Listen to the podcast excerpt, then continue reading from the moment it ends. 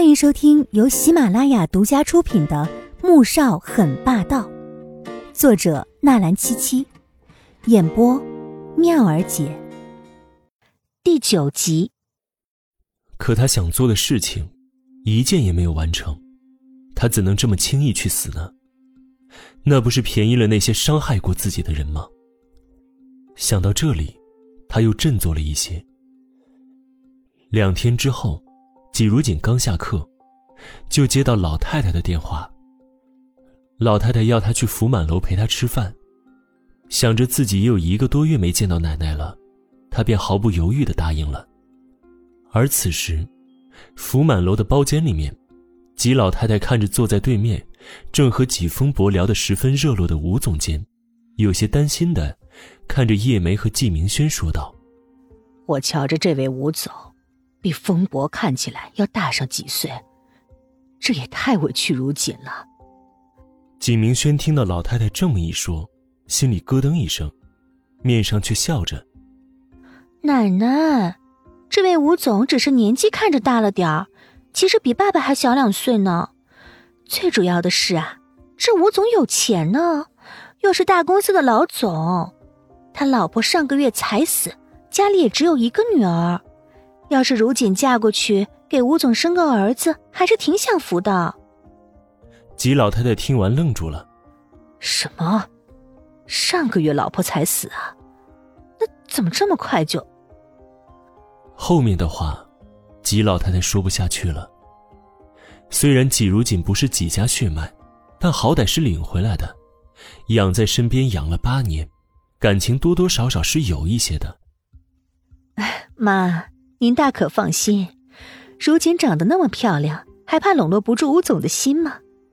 最主要的是，吴总现在抓着地铁五号线的工程呢。如果这门亲事说成了，咱们几世啊就能分一杯羹。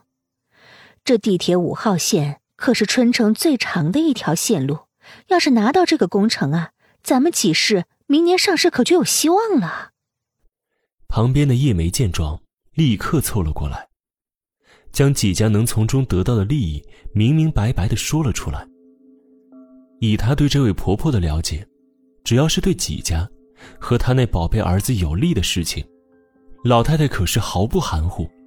更别说，季如锦不过是老太太领养回来替季风伯望风水的孤女。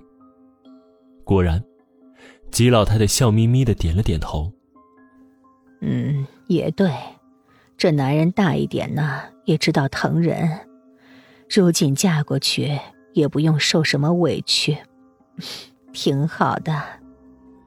季如锦很快就到了福满楼，直接上了包厢二楼，准备找老太太说的福气阁的包厢，却被早就站在楼梯口等着的纪少云堵了个正着，并强行拉到了一边的包厢里面。季少云，你疯了吗你？你别过来！你再过来我就喊人了。看到纪少云将包厢的门关上，朝他一步一步逼近，纪如锦就紧张的头皮发麻，慌乱的警告着。不过，他的警告没有一丝用处，纪少云根本不予理会，脸上挂着阴冷的笑容。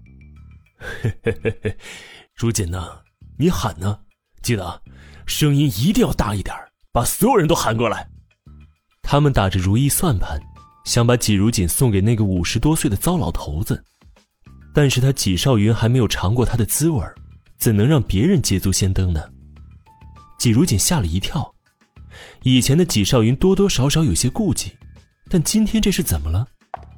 他围着圆桌躲避纪少云的靠近，心里却在飞转着。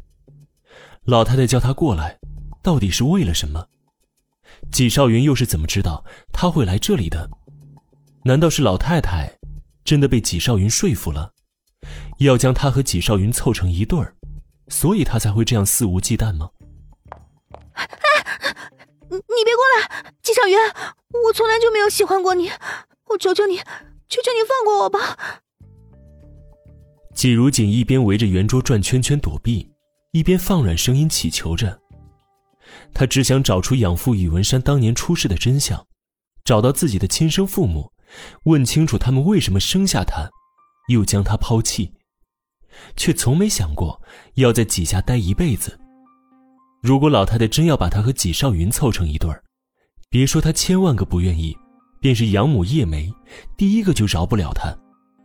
但纪少云不管这些，这几年来，他一天天看着纪如锦，由最开始那个骨瘦如柴、面黄肌瘦的丑小鸭，变成美丽耀眼的白天鹅，他的心就痒得难受。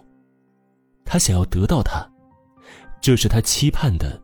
等待多年的花骨朵，怎么能让那种老货给折了呢？嘿嘿嘿嘿，如简呐，你别说笑了啊！等你尝过那种世故的滋味就知道什么是喜欢了。嘿嘿嘿嘿，乖乖过来，让哥哥好好疼疼你。纪少云的眉眼之中透露着浓浓的痞气，嘴角泛着邪笑，看着纪如锦的目光更是充满了欲望。纪如锦只觉得可怕又恶心。如果老太太真要把他和纪少云凑成一对儿，他宁愿去死。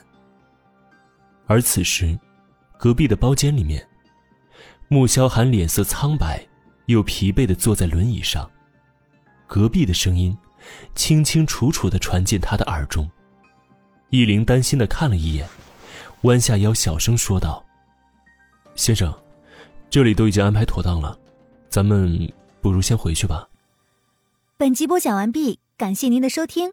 本专辑免费，记得要订阅哦。